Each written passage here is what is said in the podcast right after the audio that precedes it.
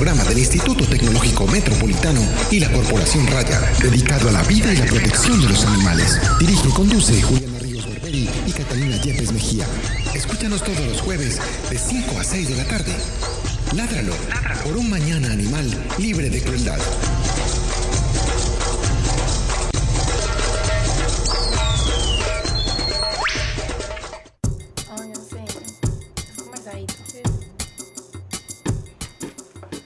Buenas tardes a todos nuestros queridos oyentes de Ladra. Esta es la edición número 112 de nuestro programa. Mi nombre es Juliana Ríos Barberi, soy la directora de Raya y de este programa e ingeniera biomédica de esta institución.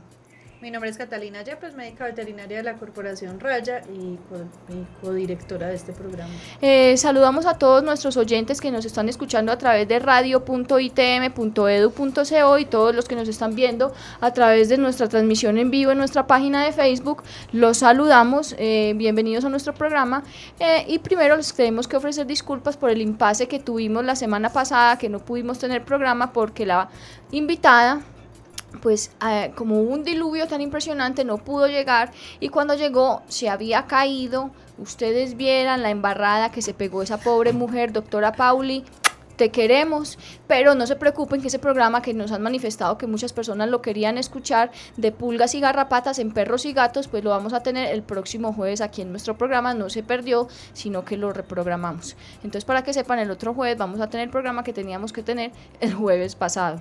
Eh, por otro lado, les quiero decir que nos pueden encontrar en nuestras redes sociales en Facebook como Corporación Raya y en Twitter también como Corporación Raya para que nos hagan los comentarios que quieran, que crean pertinentes sobre el programa del día de hoy y que además nos pueden llamar al 440-5135 eh, para que nos cuenten qué opinan del programa o qué opinan de nosotras o bueno, pues no qué opinan personalmente de nosotras, pero sí que pues qué opinan del programa, qué temas quisieran escuchar y todo eso.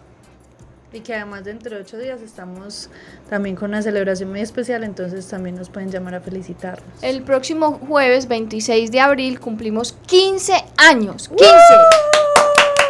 No son 5 ni 10, son 15 años que le hemos dedicado esta señorita y yo y muchas otras personas que ustedes pues, no ven aquí en este programa. Son tras pero bambalinas. Que, pero que están ahí firmes, trabajando con nosotros desde todos los aspectos, desde sus experticias, para que esta corporación salga adelante y sobre todo para lograr nuestro objetivo principal, que es ayudar a los animales. Entonces, muchas gracias a ellos y por supuesto, pues a ustedes los invitamos a que celebren con nosotros nuestro cumpleaños número 26, 15. Vamos a estar publicando eh, cosas en redes sociales durante todo el año de nuestra historia, de lo que sabemos, de lo que hemos aprendido, de las metidas de patas que hemos tenido, para que nos acompañen pues en todo este proceso. Antes de empezar con el, con el tema de la semana, vamos a hablar, no, vamos a hablar primero, a presentar la, la invitada, porque la invitada va a hablar también de una noticia que ocurrió ayer, entonces primero vamos a presentar a nuestra invitada, ella es Margarita Vallejo, ya está en nuestro programa hablando de ciclo 7, que también vamos a hablar el día de hoy de esa actividad. Eh, hola Margarita, ¿cómo estás? Hola Juli, hola Cata. Margarita está un poquito enfermita de la garganta. Eso es impresión tuya. No, no, sí, no, no. No, pero muy feliz de estar acá. Bueno, el día de hoy vamos a hablar de tortugas continentales. Eh, eh, ya ella nos va a explicar más adelante qué quiere decir continentales y vamos a hablar pues como de estos animales y de los retos que representa su conservación. Margarita, recordarás que aquí se hacen unas preguntas primero. Eh, Ay, ¿Cuál estas más es tu difíciles. hobby? ¿Cuáles son tus hobbies? Eh, ay, no. Y la película, ¿cierto? Ya me La acordé. Ay, no. ya me acordé. No, pues hobbies. eh, lo que más me gusta es caminar y ah, todo lo que tenga que ver con animales para mí es todo. Es trabajo, es hobby, es como... Pero eso es una dicha, que el trabajo que uno tenga tenga que ver o sea lo que a uno más le gusta en la vida. Por Sí, ejemplo, un ustedes dos son muy afortunadas. Sí, es un privilegio. Yo también, yo también, pues yo también. Somos muy de buenas, Sí, muy de buenas, que uno puede hacer lo que a uno le gusta hacer. Sí. Bueno, entonces ahora sí, vamos con la Y la noticia. película, ¿no? Ay, no, la película, la película, la película. Pues la verdad, verdad, era la última que me vi fue hace como 20 días, me vi Ole, el viaje de Ferdinand. ¿Y qué tal? Pues yo había visto como la primera versión hace mucho tiempo de Disney, pero sí me gustó mucho. Y Mucho yo no me la vi, yo no me la vi. pero pues leí mucho sobre el mensaje antitaurino que la película deja. ¿Vos consideras que deja un mensaje antitaurino? Sí, sí, es enfocada al, al- Pues hay una parte, obvio no lo muestran como tan duro, pero sí como refleja la, la crueldad que hay dentro, pues como detrás de, de, de esta cosa tan horrible que es la, eh, las corridas de toros. Y obviamente porque es una película para niños, pues uno entiende que no puede mostrar pues como la realidad, pero, pero sí, pues como de lo infelices que son los animales y, y a mí me gustó pues personalmente. Bueno, hay que vérsela, me la voy a tener que Y ver. a mí me encanta todo lo que promueva para que cambios de actitud y que la gente no vaya. Yo creo que esa es la mayor victoria, que la gente Claro. no vaya a esas Sí, corridas. exacto. Bueno, ahora sí, eh, vamos con las noticias de la semana. Es momento. Es momento. Es momento. De la noticia de la semana. noticias de la semana. En Ládralo. En Ládralo. En Ládralo. Bueno, noticias de la semana, realmente hay muchas. Voy a mencionar una rápidamente. En Australia, un barco que transportaba más de 2.000 ovejas, eh, lo tuvieron que detener porque las ovejas iban en precarias condiciones. El transporte de animales vivos es algo que tiene que terminar. Por mí que termine el consumo de animales, pero el transporte de animales vivos por largos trayectos es algo que tiene que reevaluarse en todos los gobiernos. Eso no puede seguir sucediendo, no puede seguir sucediendo que sean miles y miles de animales que mueren en esos transportes de la manera más... ¿A quién le gustaría que le pasara eso? Morirse hacinado, que los otros lo aplastaran. Mm, Pues es una situación horripilante, pero la noticia de la semana, la más importante, es que el día de hoy se realizó en el Consejo de Medellín un debate sobre en qué va o en qué van algunos temas de la política pública de protección animal de Medellín, que es el Acuerdo 22 de 2007, en el que se em, estipulan eh, desde el eh, la creación del Centro de Bienestar Animal La Perla hasta la creación del programa de implantación de microchips que nosotros aquí todos los días hablamos eh, de esas jornadas que se hacen todos los días para eh, llevar un registro de los animales de compañía que hay en nuestra ciudad. Eh, también habla de las políticas y de los programas que debe emprender el municipio para frenar el tráfico de fauna silvestre y entre otras cosas. Pues entonces allí se habló de eso. En este momento pues se debate lo más importante de lo que hablaban era de la construcción de una gatera nueva en el Centro de Bienestar Animal La Perla eh, y de reforzar el programa de implantación de microchips y de también articularlo con los centros veterinarios, pues sucede que el municipio de Medellín sube juiciosamente sus registros a la página, a la plataforma que ellos tienen destinada para ello, pero eh, los centros veterinarios que están implantando el microchip son irresponsables y no son juiciosos y no están subiendo correctamente la información, entonces no hay una unificación, en mi criterio, de un registro de animales de compañía. Entonces, lo que hay en este momento son los datos que, hay, que, que aporta el, el, Municipio. municipio, pero no existen los datos generales que son los que están aportando los particulares que están implantando el microchip. Entonces, siendo ese un subregistro, me parece que finalmente no está sirviendo para lo que se requiere principalmente, que es hacer un censo muy aproximado de la cantidad de animales de compañía que hay en Medellín.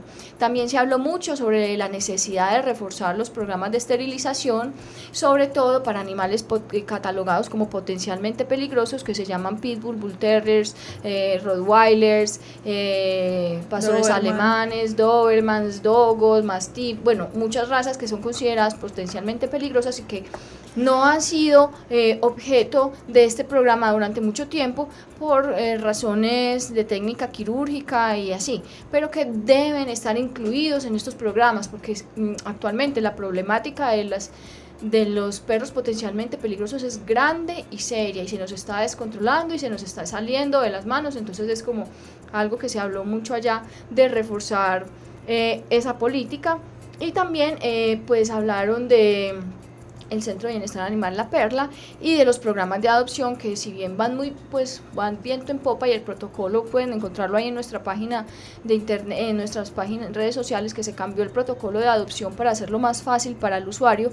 Eh, mi pregunta es si esa facilidad para el usuario no hace o no sacrifica el bienestar del animal en el sentido de que de pronto por entregar más fácil el animal quede mal entregado, y haya mayor posibilidad de un abandono posterior o de que lo devuelvan a la perla. Pero pues el, secretario del Medio Ambiente dio un parte de tranquilidad diciendo que finalmente sí se iba a seguir pues como con la rigidez que, requiere la, la, entrega en adopción de esos animales, pero que sí se facilitó un poco más eh, pues el acceso del usuario al servicio. Y la segunda noticia de la semana la tiene nuestra, invitada, de hoy, Margarita. Bueno, eh, no, estamos muy contentos porque pues ayer en, en la noche fue el lanzamiento de Animal Bank. El Animal Bank es una iniciativa liderada por Portafolio Verde. Eh, básicamente la idea es articular los esfuerzos de organizaciones públicas, privadas y también de las, todas las organizaciones que trabajan en pro de la conservación de la fauna silvestre, de la biodiversidad y también está dirigido a fauna doméstica.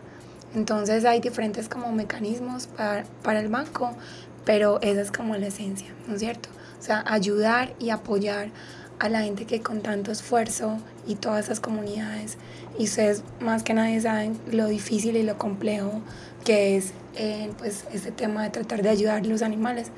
Entonces, básicamente en eso consiste pues como el, el Animal Bank.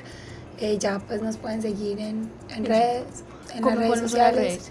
Animal Bank, guion bajo, en Twitter, en Instagram y animalbank.net. Entonces sigan todas esas redes sociales y esa página de internet para que se enteren de esta nueva propuesta que se generó ayer, que todo contó con la presencia de la directora del Humboldt, Brigitte, estuvo pues ahí como bien apoyada, bien Sí, sí, estamos pues muy contentos. Ella incluso pues es como la primer miembro del consejo directivo del Animal Bank. Entonces pues sí, pues muy contentos porque también pues ver el apoyo del Instituto Humboldt y esperamos también poder unir los esfuerzos de muchas más organizaciones. Y, y precisamente el, el, el, primer proyecto que, que, se apoyó fue un proyecto relacionado con tortugas continentales.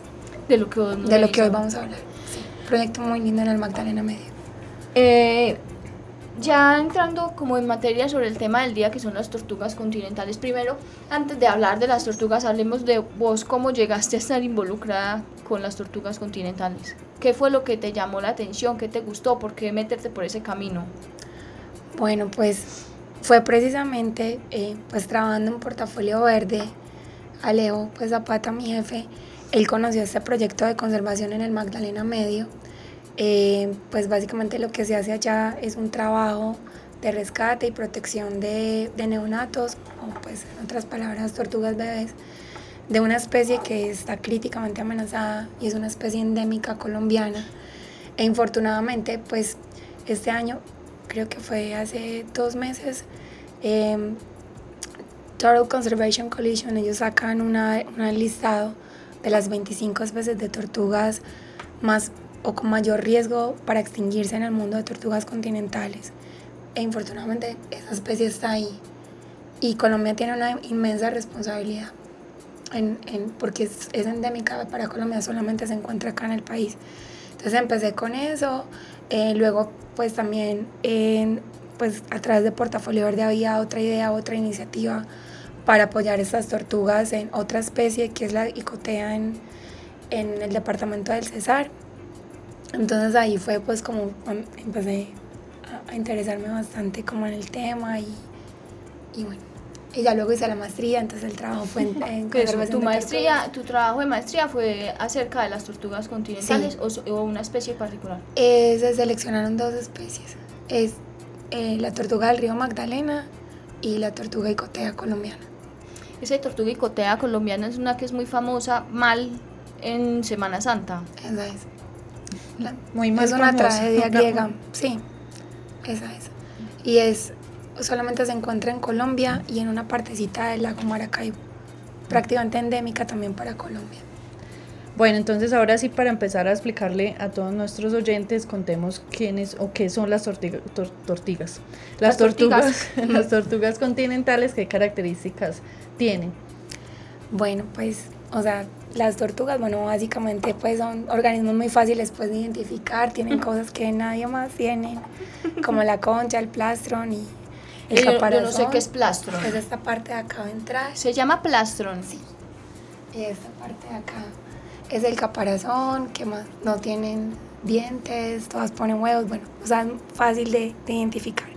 Pero pues como en este grupo de reptiles hay como una, es como una clasificación y básicamente es tortugas marinas y tortugas continentales y es de acuerdo como con el ecosistema en el que pues ellas habitan.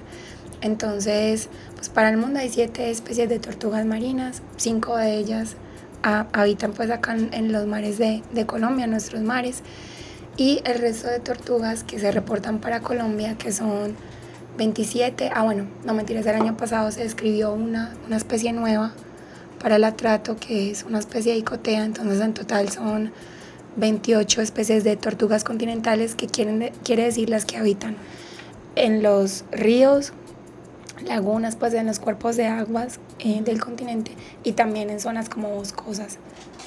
O sea, están en esos cuerpos de agua y en, y en las orillas, pues en tierra. Hay algunas especies que están, son acuáticas, otras semiacuáticas y las otras son terrestres. Entonces, ese grupo de, de tortugas son las continentales. Eh, ¿Cómo viven? Qué, pues, ¿Cómo es su reproducción? ¿De qué se alimentan? Pues bueno, depende. O sea, la, la reproducción y, y, los es como de acuerdo como con cada especie.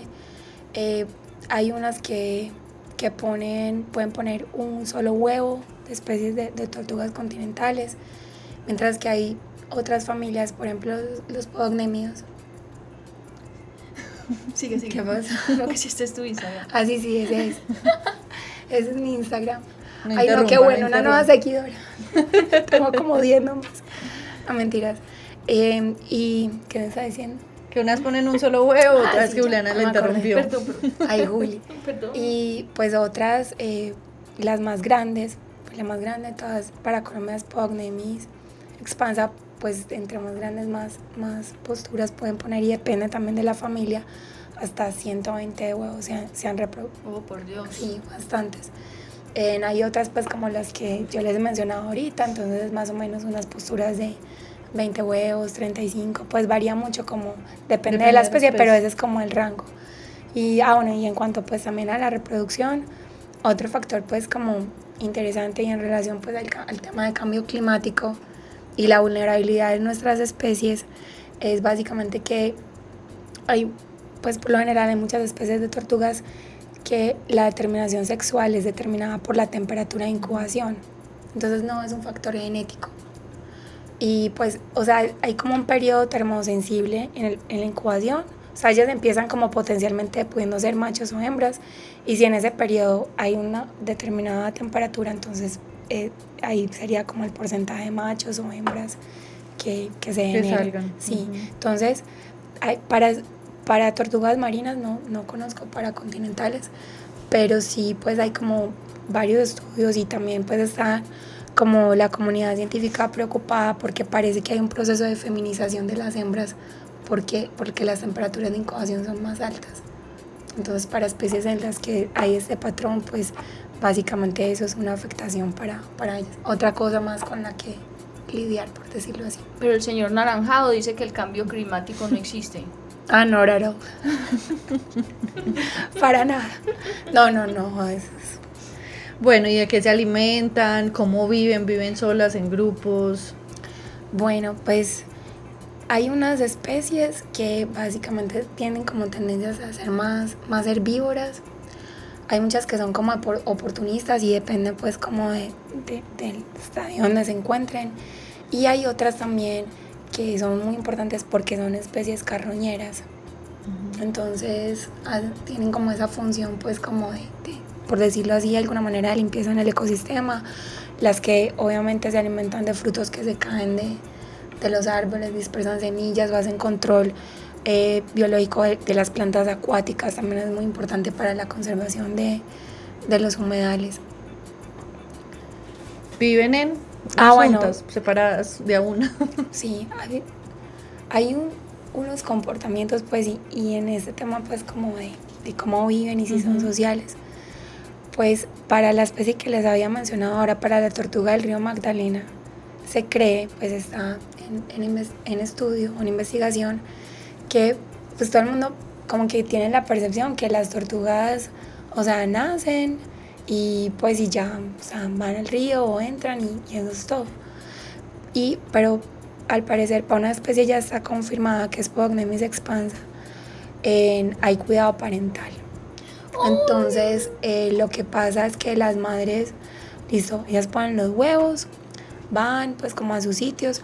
Las hembras de, bueno, en esas especies de Pognemios tienden como a estar más cerca de, de las playas de anidación, los machos sí recorren más y obviamente ellos pues se aparean con, con diferentes hembras. Y las madres ya después cuando, se, cuando empiezan a eclosionar los huevos, regresan al sitio, los esperan, hay unas vocalizaciones y retornan a, pues como al río y ya les muestran como cuáles son como las rutas de, de forrajeo.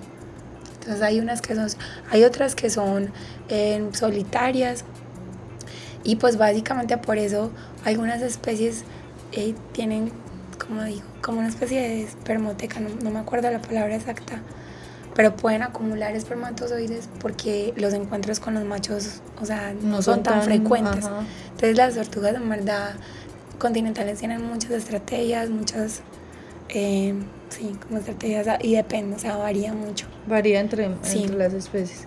Nos hablabas de 28 especies entonces en Colombia. ¿Cuáles de ellas son endémicas? Bueno, ¿O cuántas de ellas?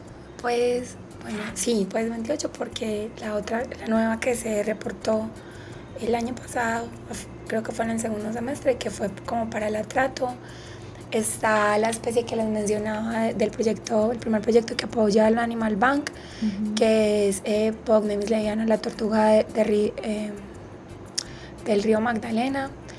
Esa otra que es Quinosternum duni, que es como más para el Pacífico, zonas pantanosas. Y también hay otra especie que se llama Mesoclemis dali o tortuga carranchina y eh, habita más como en el norte de Colombia. Y también estas dos que les digo, la carranchina y la tortuga de río, están entre las 25 especies de tortugas más amenazadas del mundo.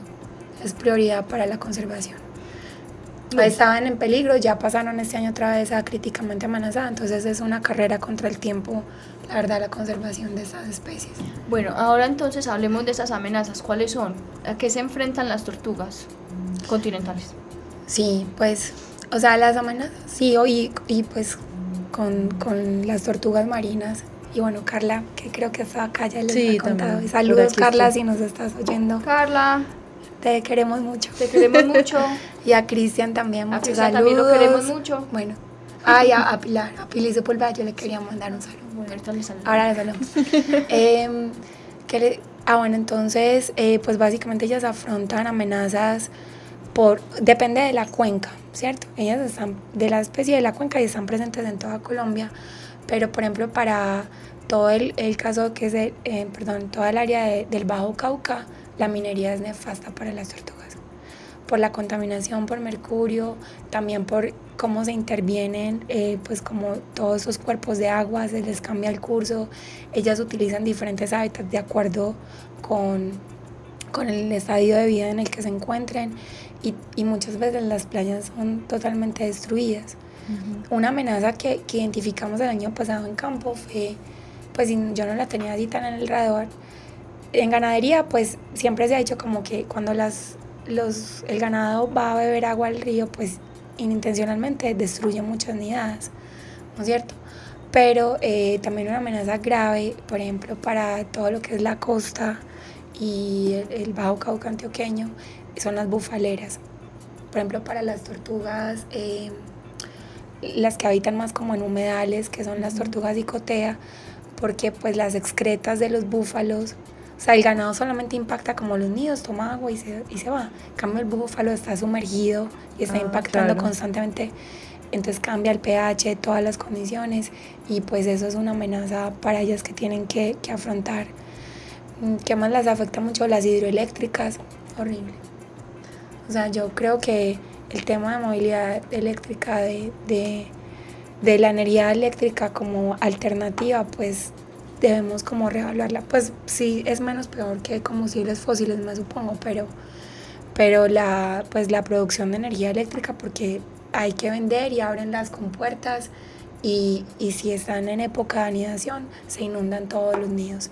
Entonces todo ese esfuerzo de las tortugas tan grande, porque ese es un grupo, pues a diferencia de muchos otros grupos de animales y a diferencia de nosotros, o sea, la anatomía de las tortugas es una cosa muy increíble, ¿no es cierto? Pues para mí el hecho de que tengan ese, pues como el caparazón y, y es como un símbolo como no sé, para mí de fuerza, de resistencia.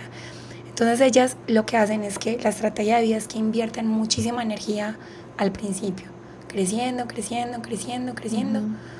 Y cuando ya llegan pues como al, al periodo reproductivo, entonces las tortugas pues o sea, como que el premio de ellas es que se pueden reproducir casi que por siempre. O sea, no es como nosotros que somos mamíferos, uno no se reproduce, luego se reproduce súper fértil y luego, ya no. baja. Entonces, en las tortugas es distinto. No se reproduce, no se reproduce. En marinas, bueno, Carla, que me está oyendo, creo que son como 35 años o depende hasta 40 años que se reproduce la tortuga por primera vez. Y luego ya sí es una maquinita de hacer bebés por decirlo de alguna forma. Pero pocos sobreviven, según lo que nos contaba Carla. Sí, pero esa es la estrategia de vida. O sea, ellas tienen Poner muchos. muchos, ujú. porque muy pocos llegan a la, a la adultez. Pero en una de las cosas que decía pues mi, mi profe Vivian, pues era que es como que el- un, un premio de la naturaleza, o sea, el que sobrevive o llega a cierto, a cierto tamaño, la probabilidad ya de sobrevivencia es mucho mayor y fuera de eso pueden seguir reproduciéndose con la misma calidad casi que hasta el final. Entonces son estrategias de vida diferentes y por eso las estrategias de conservación en tortugas no pueden ser orientadas o no pueden ser las mismas que, que en otros grupos de, de animales. Entonces, en, en lo que me hablabas de las amenazas, por ejemplo, una cosa gravísima es que es el consumo también, Eso. porque estás afectando a la categoría de edad que más influye demográficamente, ¿cierto? Claro.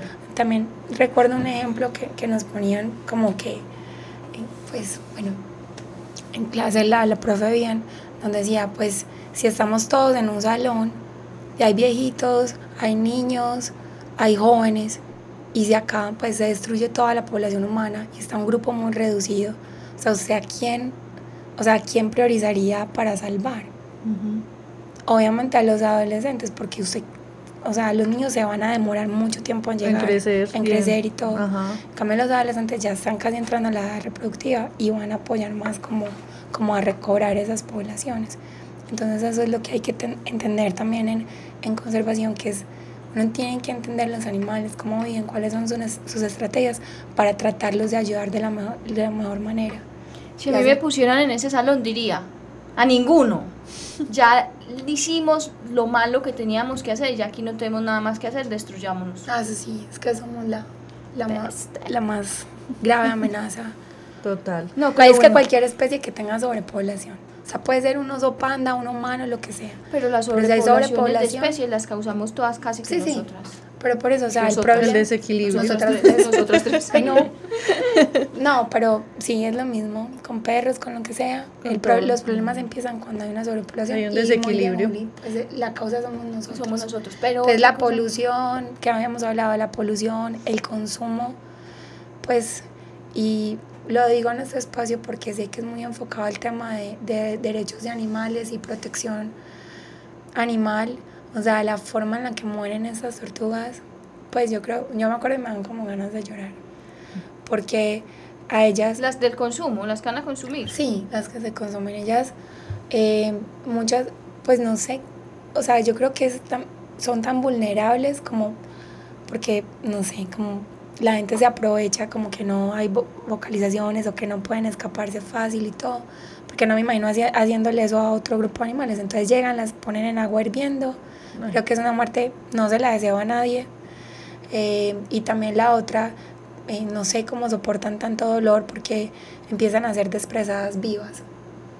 Entonces, en verdad que no solamente a nivel de conservación poblacional, sino que se necesitan cambios en, pues, de actitud y creo que formación en valores y muchas cosas eh, y ponerse en el lugar del otro, ¿cierto? Antes de, de, de hacer, pues yo digo, bueno, sí se la comen, pero ¿por qué no le pueden dar una muerte dulce?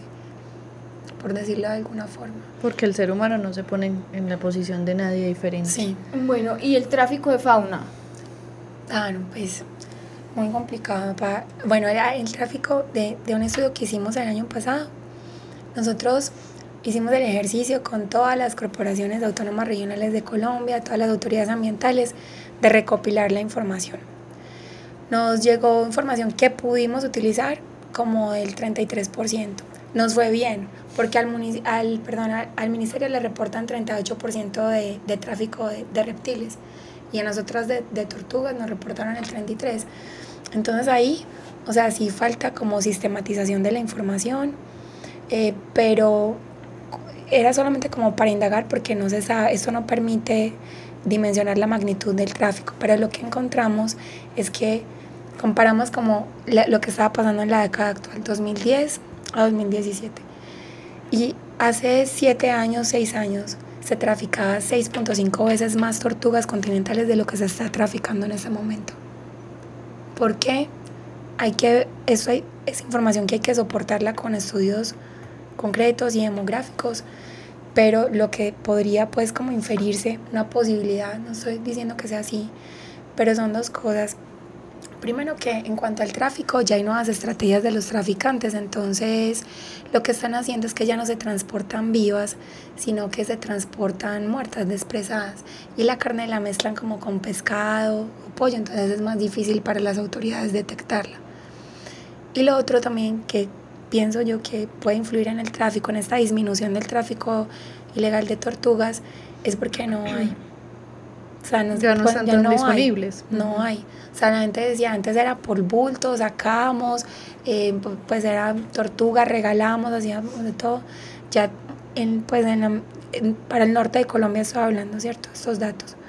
Pues pa, para el César, Bolívar, su, em, Córdoba, en Antioquia, eh, pues básicamente dicen que ya hay que ser muy afortunados para ver una, una tortuga. Entonces por eso en temas de tráfico de tortugas, esa es como la, la dinámica, no hay.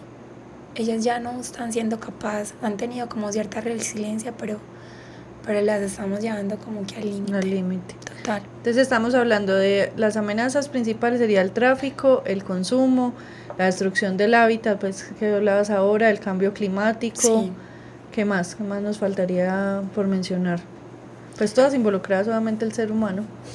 Sí, pues básicamente sí, tráfico, mucho para, para el consumo. Tratamos de indagar con, el, con Interpol, pero no había información disponible, o sea, de qué se está traficando para China, Paro ya, ¿qué, hago? siga, siga. Pues queríamos saber cómo, si se, si se están exportando, cómo son e, esas rutas de tráfico internacional, pero no había información disponible.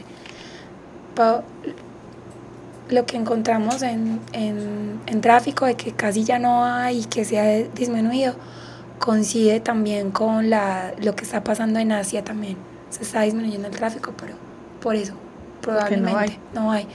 Y pues el consumo de, no sé, de, no, es que China no ni hablo pues porque... Sí, no, porque es que China sí es la, la... sí, gracias Julia. No, pues no, la crueldad y, y muchas tortugas se están exportando para allá, para consumo. Como ya acabaron las de ellos, te siguen con las de nosotros.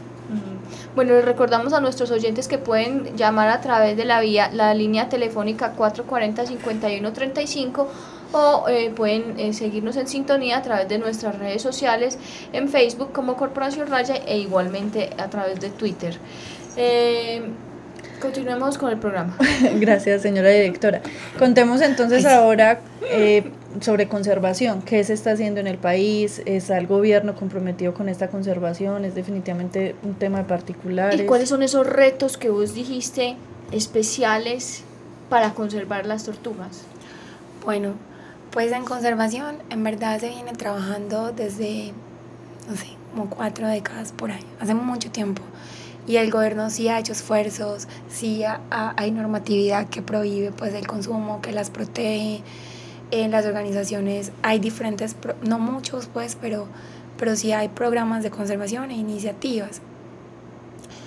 ¿Cuál es el problema? Lo que hablábamos ahora, que la, o sea, lo que hemos encontrado, ¿cierto? Porque puede haber cosas que yo desconozca, Pero de lo que nosotros hemos encontrado, casi todos los esfuerzos están como enfocados en, en las tortugas, en los neonatos. Y creo que para tortugas marinas básicamente muchos son así.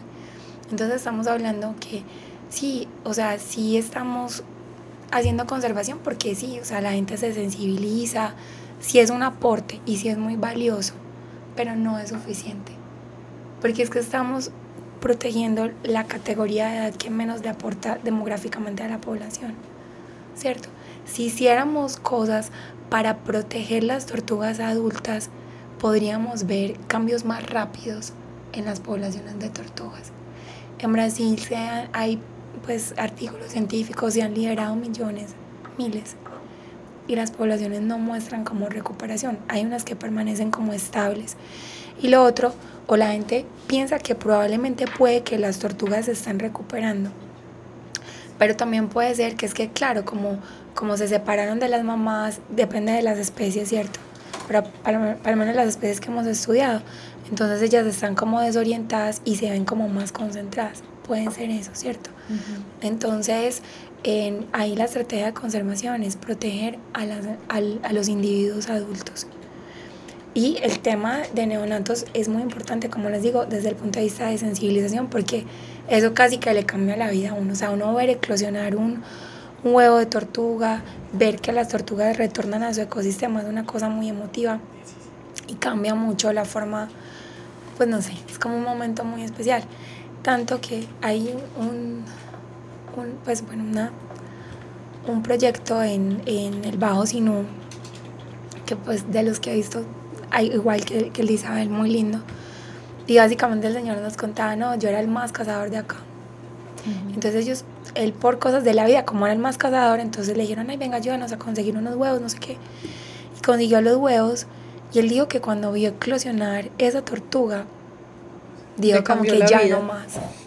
no, ya no más. Entonces ya es el súper defensor y, y, es un proyecto muy bonito, lleva muchos años, como 12 años. Y él dice como que, bueno, así tenga plata o no tenga, el proyecto tiene que continuar. O sea, lo hacen por convicción. Y no me van a creer esto. En la casa de ellos, en el Bajo Sinú, pues es súper lindo, todo súper organizado y todo. Entonces me dijo, listo, te voy a mostrar el laboratorio.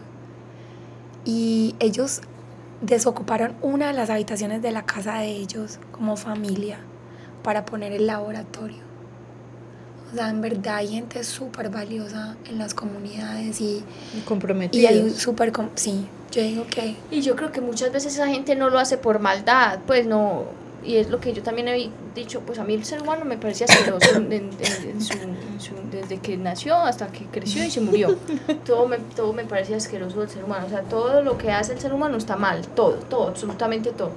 Pero encuentro también que hay personas que hacen el mal, pero no lo hacen porque sean malos, sino porque simplemente así les enseñaron. Exacto. Y que cuando uno les muestra que hay otra alternativa y que quizá eso no sea la vía y que quizá ese no sea la mejor manera, dicen, hombre, sí, y tienen la mente abierta a hacer esos cambios en de comportamiento y finalmente cambios filosóficos en su interior que dicen, bueno, lo estaba haciendo mal y tal vez eso no sea lo mejor y lo voy a hacer mejor. Y ese es uno de esos ejemplos de que vos nos estás dando de ese tipo de personas que es capaz de contrariar todo su pasado y decir, no lo estaba Porque es una cosa generacional, se le enseñaron, eso le enseñó el abuelo, el papá, todo. Y habían por todas partes, muchas, para ellos era como muy, muy natural y es verdad. También, no, y hay gente súper valiosa, lo que les comentaba del Animal Bank, eh, de Isa Romero. Isa, si nos estás escuchando, que es la más hermosa del mundo y comprometida con la conservación de las tortugas, también nos contaba, o sea, ayer ella decía, no, pues para nosotros chiquitos el río era el enemigo porque inundaba, porque, pero luego un cambio en la vida, y como era el enemigo, entonces toda la basura, ella decía ayer, toda la basura iba para el río. Y el río les devolvía, claro, la gente se empezaba a cortar y todo. Pero, pero sí hay cosas que, momentos que los lo tocan a uno y sí puede ser posible el cambio. Y yo creo que los animales tienen un poder, yo no sé, son como que la esperanza para este mundo, lo que yo veo. Un poder de cambiar las actitudes de muchas personas y, de, y que tenemos que aprender a compartir ese planeta con, con otras especies. eso es un reto. Sí, ahí hablando de eso, meto la cuchara para eh, hablar de un comercial que he estado viendo en televisión cuando mi mamá ve las telenovelas y las noticias que... Bendito sea el Señor. Bendito sea el Señor. Eh, de mm, un señor que habla del oso de anteojos. Aquí ya tuvimos la oportunidad de hablar con la corporación Gaia del oso de anteojos.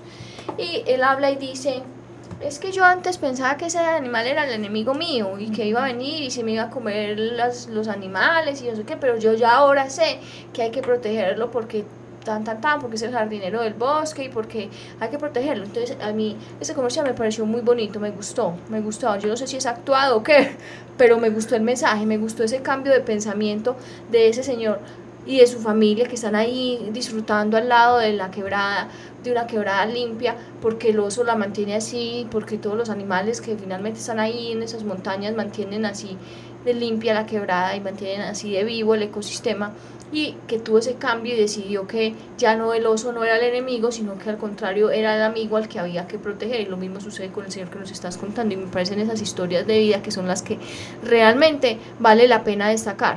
Sí. Y, que, y que esas historias finalmente son las que más le llegan a otra persona que sea igual, pero si este cambió y este pensó distinto, quizás sí, porque cuando uno a veces le hablan como usted no puede hacer eso, usted no puede hacer está eso, prohibido. está prohibido, lo van a sancionar, lo van a meter a la cárcel, quizás no sea la mejor manera, pero cuando uno ve del ejemplo de otro que dice, ah, y el que era el mejor cazador. El que era el mejor cazador, el que le iba mejor matando yo no sé quién. Entonces dicen, ah, bueno, si este man cambió, yo, ¿por qué no? Es que la información tiene que llegar. O sea, y somos también responsables nosotros de divulgar y de... Y, no, yo digo, hay, hay veces como que un, o la gente critica, no, pero ese proyecto, tal cosa, yo digo, no. Todos los proyectos, todos, o sea, nos une la misma causa que, los, que son los animales. O sea, yo, para mí eso es mi ¿A alguien le interesa proteger los animales? Ya. O sea, para mí es una ganancia enorme y ojalá en el planeta hubieran muchos así. Entonces creo que en lugar de criticarnos y dividirnos, nos tenemos que unir y potenciar las cosas. Es decir, si desde la ciencia hay un hallazgo nuevo, o sea, todos los papers y todo lo que se publica, la información súper relevante, muchas veces está en inglés o en otro idioma. Hello. German. Hello. Hello. Eh, y entonces, o sea, ¿cuál es nuestra responsabilidad? Ah, bueno, si yo sé esta información, tengo que comunicársela. Si en campo hay gente tan valiosa que conocimos, hemos conocido gente increíble como Isa, como eh, la familia Viga en el Bajo Sinú, como lo que pasa en Cotoca. Entonces yo, muchas localidades pues de acá de Colombia, entonces yo creo que es nuestra responsabilidad de, y es gente muy abierta y, y, y es un mejoramiento continuo y eso es un reto que tenemos en conservación, ¿cierto? de hacer que el mensaje le llegue a más personas, la de intercambiar. social del conocimiento que ya. Exacto, y de intercambiar conocimientos. Y de no ser egoísta, porque es que uno a veces también nota el egoísmo, como no, es que yo investigué esto, no voy a decir nada, pero es que finalmente no importa tu prestigio, lo que está importando es la, finalidad. La especie, exacto. Y también, eh, pues si bien es cierto que las comunidades muchas veces tienen concepciones erróneas de la fauna y prácticas horribles, empezando desde corridas y esos coleos o, o, consumo de tortugas, pues también si uno indaga más, hay muchos aires que son súper valiosos. Y esa fue como una anécdota. Estábamos ahí en la desembocadura del río Tarazá. Entonces yo, yo tenía como unas fotos de tortugas gigantes y todo, y estábamos buscando una información y a ver si ahí habían poblaciones. Ella un niñito chiquitico y me dice, como, pues tengo la grabación, ahora se las pongo. Dice, había ella me dice, pues obviamente esto no lo utilizamos para ningún artículo ni nada, fue una anécdota. Entonces llega y me dice, es que, ay, yo conozco esa especie. Y yo, sí, ¿cuál es? Ay, sí, es la tortuga río. Y lo que yo les contaba, que las tortugas vuelven por sus hijos y todo, o sea, el niñito lo había visto. Entonces creo que es un reto en conservación ese intercambio de, información. Es que ellos están ahí todo el tiempo. Es una observación sistemática de los animales. Y lo que decía Juli, muchas veces no lo hacen, o sea, lo, hacen las cosas por desconocimiento, porque a uno no le llega la información. Y porque no hay más alternativas, o sea, o no conocen más alternativas, las hay, pero no ha llegado hasta ahí esa información. Exacto. Y, y yo creo que es la, la misión de nosotros divulgar y hacer que, pues como que esta información sí llegue. Y no solamente pues, por ejemplo, hablando, no sé, de, de tortugas terrestres y especies en general, esta semana leí, era un, era un informe viejito, creo que del 2000, bueno, no me acuerdo, tenía como cinco años, un informe de la vicepresidencia. Entonces tenían unos indicadores de la lucha contra las drogas y ellos hablaban como de que ya tienen establecido que por cada gramo de cocaína que se consume en el mundo, 4 metros cuadrados de bosque se pierden. ¿Cierto? Viciosos. Sí, obviamente estas no son estrategias pues para alguien que ya infortunadamente esté en, en- en este consumo, pero sí una estrategia para los niños Sí, claro. y, y como para la juventud. Es que el consumo responsable, no solamente lo que hablábamos ahora, que no usemos globos en las piñatas porque las tortugas sufren y tanta contaminación que no, pero es en muchas cosas. En la Y piñata de raya no vamos a usar. Espero que sean flores. Sí, no, no, ya. Andrés Gómez, el, el que nos habló Del el- petróleo. petróleo, Ay, Andrés, claro, yo lo me conozco. dijo, me dijo que las flores no, Tampoco. que las flores tampoco, que eso era muy envenenado. Bueno, también. Entonces nosotras vamos a hacer eh, otro tipo de, de- de curación orgánica. Bueno, no sé. Hablando de lo que decías, Margarita, y ya yo creo que ya se nos está acabando el tiempo, eh, ¿qué, puede, ¿qué puede hacer, qué podemos hacer nosotros desde acá? O sea, desde el ciudadano común, ¿qué podemos hacer para, para ayudar en esa protección? Pues porque uno a veces se siente muy lejano de esas de esas comunidades o de esos espacios, pues sí, porque no tenemos la tortuga acá, pero desde acá podemos hacer muchísimas cosas. Pues se me viene también pues como a la mente, es, este lunes, esta semana tuvimos un conversatorio el lunes de ciudad Con Carlos. con Carlos. Saludes a Carlos. Carlos, saludos. We love you. Sí, Forever, we love you forever. forever. Eh, y destaco mucho, pues digo muchas cosas súper interesantes en el tema de, de, de fauna urbana y biodiversidad urbana. Pero una cosa como que me llegó mucho fue que él dijo, ¿no? Lo que pasa es que conservación y tratar de estudiar conservación lo estudian muy, pues pocas personas. Pero hacer conservación es responsabilidad de todo el mundo. Entonces él hablaba lo que, lo que estamos haciendo ahora del consumo de drogas y también aplica para otras cosas. Ponía el caso, o sea, del consumo responsable. Yo creo que es la mejor manera de ayudar a los animales. Y lo que también me supongo que, que les dijo, que les había dicho Andrés cuando vino a hablar del tema energético y todo, también muchas saludes y dice aportes súper interesantes. Pero él decía, la energía que se requiere para hacer las cosas. Entonces pensarlo dos veces, cada que me monto un carro. O sea, en verdad sí tengo la opción de caminar. O sea, lo que, y lo decía Carlos, lo que yo hago acá en Medellín puede estar impactando bosques y especies muy lejanas Lo y también las compro. cosas. Lo que yo compro, ahí está la clave. Y no es reciclar. No es reciclar, no. O sea, reciclar, pues obvio sí sirve y todo, pero es no generar los residuos. No generar los residuos ni generar el impacto, porque no solamente es el residuo. ¿Cuántos productos están hechos y lo pues de palma, de aceite de palma, que ya se sabe lo que hace el aceite, los, los cultivos de aceite Sí. de palma, el impacto que tienen los bosques, el impacto tan tremendo que tienen los animales y por decir una especie carismática en el orangután eh, de, Suma, de Borneo, esos impactos tan horribles que nosotros por comprar un producto hecho con aceite de palma estamos patrocinando, nosotros estamos pagando para que eso suceda. Usted es el actor intelectual de esas masacres de bosques, de esas masacres de animales, de las masacres de todo lo que está ocurriendo, de la contaminación, del cambio climático, de la deforestación. La gente cree que todo es aislado, que son celdas aisladas, que entonces yo hago una cosa, pero eso no tiene impacto con la otra. Todo tiene un impacto absolutamente Todo todo lo que usted decide comprar. Y eso es una cosa que hemos llamado aquí la atención, Margarita. Eh, en todos los, yo creo que casi en todos los episodios de este programa yo digo, o sea, mire qué es lo que está comprando. Lo primero, ¿lo necesito o no lo necesito? O sea, Exacto. es fundamental para mi existencia o simplemente lo estoy comprando porque soy un antojado que necesito comprar siete pares de tenis al mes o 50 pares de camisetas o, siete, o- o 800 eh, kilogramos de nu- eh, chocolate con sabor a almendra. que viene en un tarrito. Cacao almendrado. Esparcible. O esparcible. Pues, o sea, o, o- o- o qué es lo que yo, en qué estoy invirtiendo mi dinero. Yo soy como consumidor el que tiene el poder de decidir en dónde estoy poniendo mi plata. Eso es una cosa básica. Me estoy poniendo mi plata en un producto que viene envuelto en 50 capas de plástico o en una. Soy yo el que estoy haciendo, patrocinando esa empresa.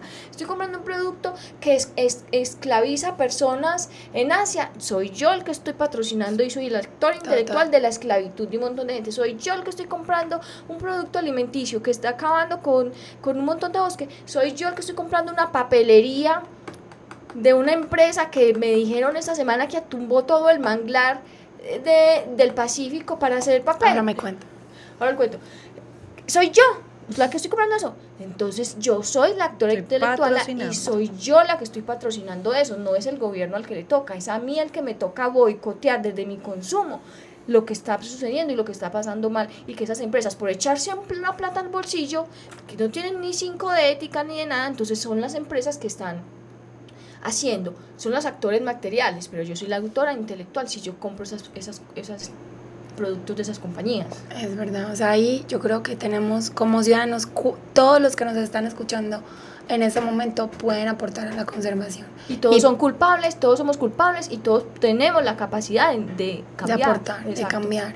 Entonces, eh, creo que en ese tema podemos ayudar bastante, no solamente a las tortugas, sino a los animales en general. Esa es una forma muy estratégica.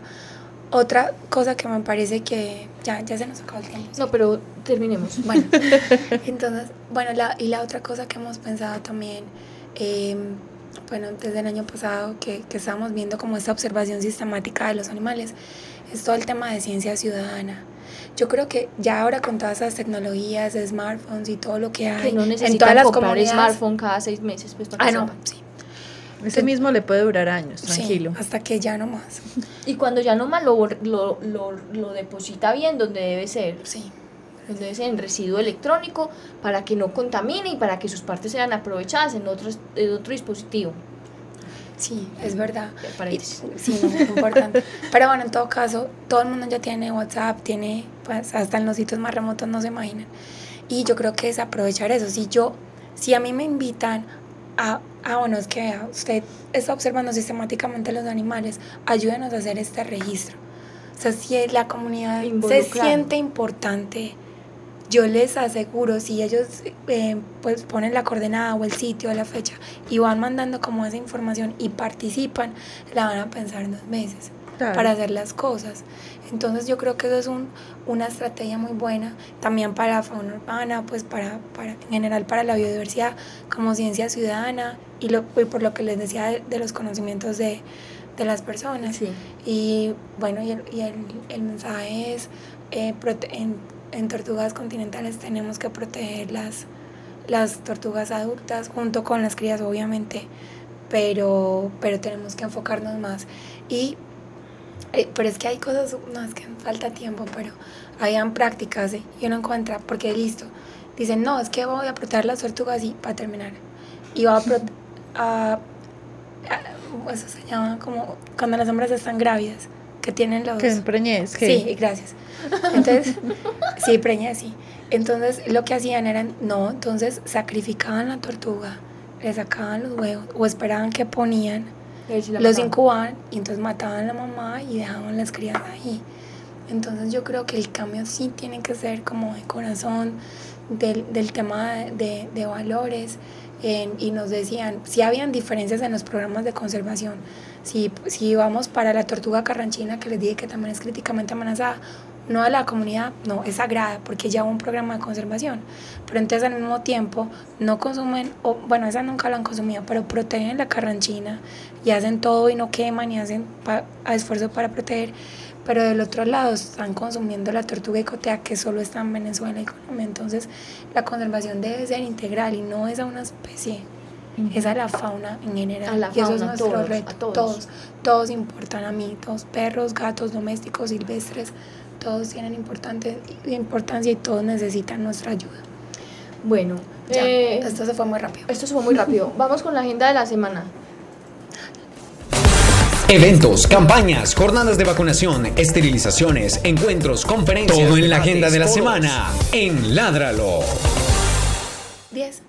Juliana Ríos Barberi es Corporación Raya. Catalina Yepes Mejía es Corporación Raya. Eh, eh, Yo bueno, también quiero ser corporación. Raya. sí, todos somos corporación, somos Raya. Eh, vamos a empezar nuestra agenda de la semana con lo más importante. Eh, ya Margarita vino hace unos, un tiempo, el año pasado, a hablar de Ciclo 7 aquí, eh, que es una iniciativa que cubre varios temas para una vida sostenible. Pero entonces ella hoy vamos a aprovechar y aprovechar que esta semana empieza, ya empieza Ciclo 7 para que nos hables. Abuelo de pájaro, Rápidamente. eh, de, Rápidamente. de- de qué es ciclo 7 a la- las personas que no escucharon ese programa, recordarles qué es ciclo 7, cuál es el objetivo y cuáles son algunas de esas actividades que pueden eh, seguir y pueden, y, a- y pueden hacer Participar. parte. Sí, participar. Bueno, pues Te sí. agradezco. Gracias. Bueno, entonces, eh, ciclo 7, pues es, eh, la apertura de ciclo 7 es el próximo sábado 21 de abril, va del 21, eh, iba del 21 al 27, pero ya se extiende hasta el 29.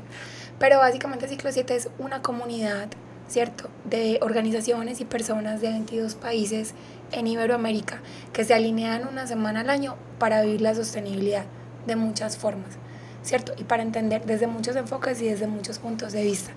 Ciclo 7 es, em, pues se llama ciclo 7 porque son siete temas diferentes, ¿no es cierto? Pueden buscar toda la información en ciclo7.com, el hashtag. Y pues de todos esos siete temas, es un comentario sesgado, pero es verdad. El capítulo, el capítulo que más ha conectado a la gente en Iberoamérica ha sido el tema de los animales. O sea, Biodiversidad. que Julia es testigo fiel del impacto que tiene de la gente, o sea, lo que, han, lo que ha unido. eh, y básicamente durante ciclo 7 lo que hacen las organizaciones es que de manera voluntaria lideran o alinean algo que ya tienen programado con la plataforma para que tenga proyección a toda Iberoamérica. ¿Qué buscamos? Visibilizar los esfuerzos de las, de las organizaciones, que lo que está pasando acá en Raya con la labor de ustedes pueda inspirar a organizaciones en España, en Chile, en Argentina. O sea, que ese mensaje que ustedes tienen de amor por los animales y de conservación, por dar un ejemplo, le llegue a la mayor cantidad de personas posibles. Trascienda las fronteras. Exactamente. y genere cambios en verdad en la gente y de actitud. Entonces, en simultánea, siempre en ciclo 7 y biodiversidad abre pues la semana, como les digo, es la unión de todos esos esfuerzos en conservación. Y desde el año pasado incluimos el tema de fauna doméstica. Entonces, fauna silvestre, fauna doméstica. eh, mm, tenemos muchas actividades, ¿cierto, Juli? Muchas. Demasiadas. Pero bueno, cosas No, no como- podríamos ni siquiera. no. Nombrarlas. Sí. El año pasado fueron 700 organizaciones, 20 millones de personas. Este año esperamos que, que impacte más el mensaje. Y pues destacamos que entra Cuba este año ciclo 7, Mm. ¿cierto? Allá con protección de, de ecosistemas marinos, mar saludos. También está eh, Venezuela, pues a pesar, ¿no es cierto?, De su situación. y lo complejo, pues Venezuela nos va a estar apoyando con el tema también de ecosistemas marinos, conservación de tortugas y ¿quién más? España también, o sea, hay actividades en todas partes. Entonces en España para promover la conservación del lobo ibérico, del oso pardo, en tortugas, en monitoreo de tortugas marinas, en instalación de cámaras trampa, por ejemplo con la Fundación Pantera. Entonces como que es visibilizar todos los esfuerzos y enviar el mensaje de conservación y Entonces, unión por los animales. Esta, este capítulo de biodiversidad, si ustedes quieren estar enterados, pueden entrar a la, página, a la página de Ciclo 7, ahí está todo montado, pueden ver las entidades, pueden ver todo. Pero hablemos de los otros seis, mencionemos cuáles son los otros seis. Bueno, entonces eh, va, el, el tema que sigue es el domingo y es el tema de movilidad sostenible, ¿cierto? Entonces, ah, bueno, las, todo el mundo está a tiempo pues de participar, los que nos están escuchando, cómo pueden adherirse a la iniciativa como persona o como organización. Entonces uno dice, ah, bueno, listo. Por decir, en el tema de, antes de que se me olvide, en el tema de fauna doméstica, no tienen que ser actividades que requieran mucha logística. Lo hicimos un día, recuerdo en Salgar, fuimos con un grupo de niños, que, niños afectados por problemas sociales, y visitamos un albergue de perros, perros que llevan 15 años allá. O sea, en condiciones muy, muy buenas para lo que es, pero igual son animales muy solos. Y con mucho encierro. Entonces, ¿qué hicimos? Les llevamos galletas a los perros, dieron como una vueltica, se desestresaron, los sacamos a todos pues de ahí. Entonces, como desde ese tipo de iniciativas todos podemos como apoyar. ¿Cierto? Eh, ir a visitar un ecosistema, hacer ciencia ciudadana, monitoreos. Eh, en el tema que, que me preguntaban, pues de, de los siete temas está el tema de movilidad sostenible, eh, creo que el tema de, de, transporte en bicicleta es lo que más puede apoyar. Y que, y que es muy pertinente para sí. nuestro momento actual. Sí, eh, o caminar, entonces también pues va a haber una caravana de, de movilidad de, para promover pues como el uso de, de, los carros eléctricos y de compartir el carro, uh -huh. ¿cierto? Hacer carpooling, empieza, eh, la caravana, la gente que quiera ir pues puede inscribirse. Eh, empieza en el Tesoro y termina en el municipio del Retiro. Entonces va a ser como una caravana, eh, como algo simbólico pues para promover transporte alternativo. Eh, luego está pues como el tema de, de, educación, entonces todos los colegios, las universidades, está el tema, ah bueno, diseño sostenible, yo no sé si vos habías visto que este año lanzamos un concurso y cata para youtubers y el concurso era diseñar, o sea, como hacer un video que promoviera la conservación de los animales. Entonces... No, no, no, no, yo hubiera participado Ay. como youtuber que soy. Bueno, listo. bueno, en todo caso ya pues, va a ser entonces la, la premiación. El premio era mil dólares que han servido por muchos perros y gatos, pero bueno. Eh, de todas formas sé que a la persona que le llegue, pues igual es alguien que tiene afinidad por los animales y los va a usar muy bien. Entonces... Yo sí, yo sí, estoy mintiendo, ya me acordé. Ah, bueno, sí. Sí. Bueno, listo. Continúa. Vale, para la próxima. Sí.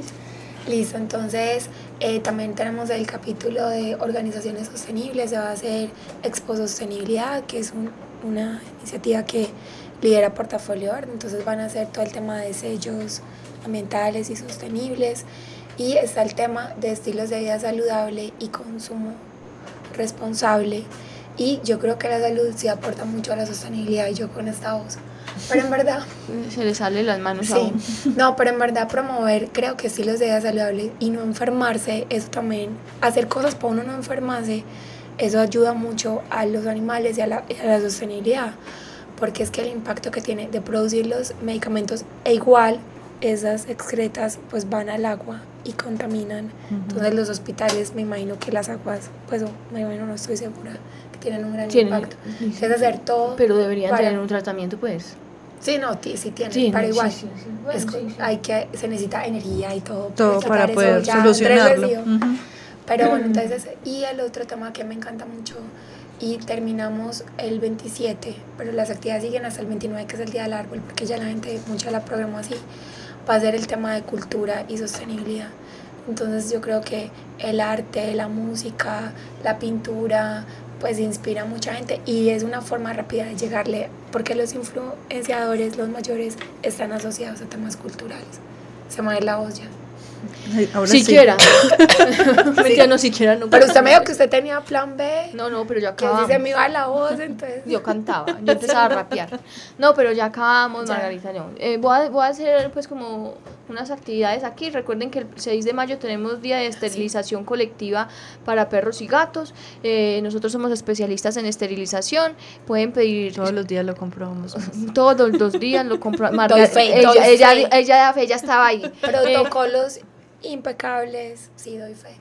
Bueno, eh, y pueden inscribirse en el correo esterilizaciones arroba corporacionraya.org.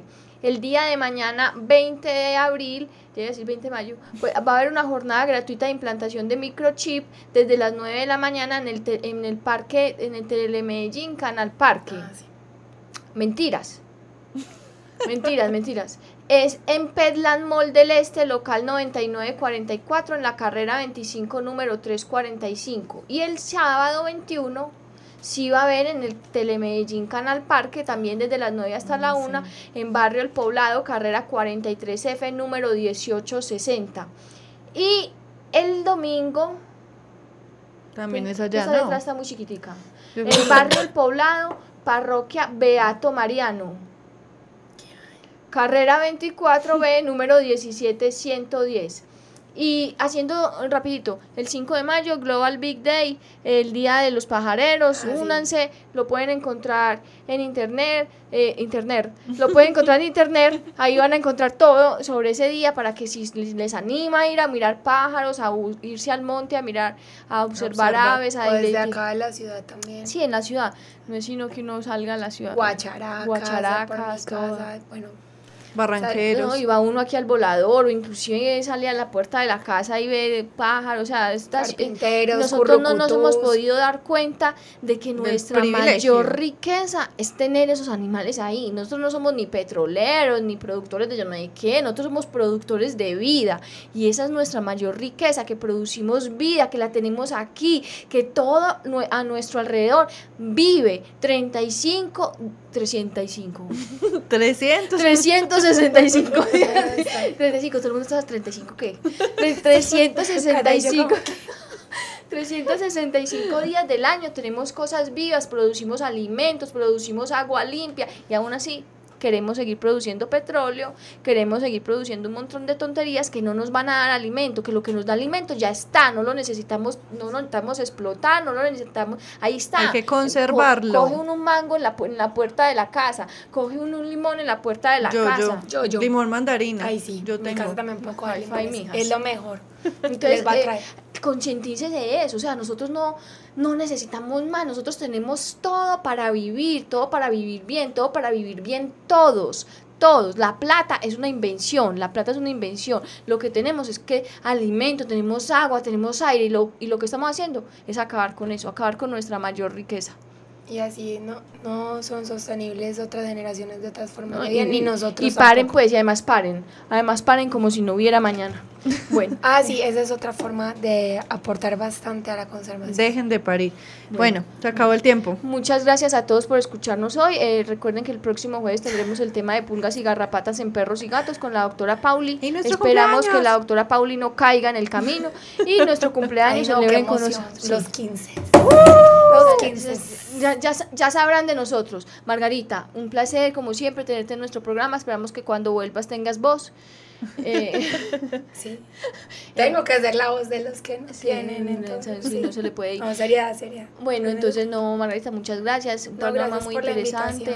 Sabes que aquí en Raya eres de Raya y tienes las puertas abiertas Total, cuando quieras Los venir a micrófonos Ládralo. abiertos. Del club de fans, Del de club de fans. presidente. Bueno. gracias, Cata, gracias a todos, a Pili, a Ah, sí, Pili, gracias. Pili, eh, saludos. a- a José Julián Villa, Carlos Pérez, Andrés Puentes, eh, que bueno, Andrés Puentes y a todos los que nos colaboran con la realización Gretel del programa, Álvarez. Gretel Álvarez, David, todo. Chao. Muchas gracias, chao.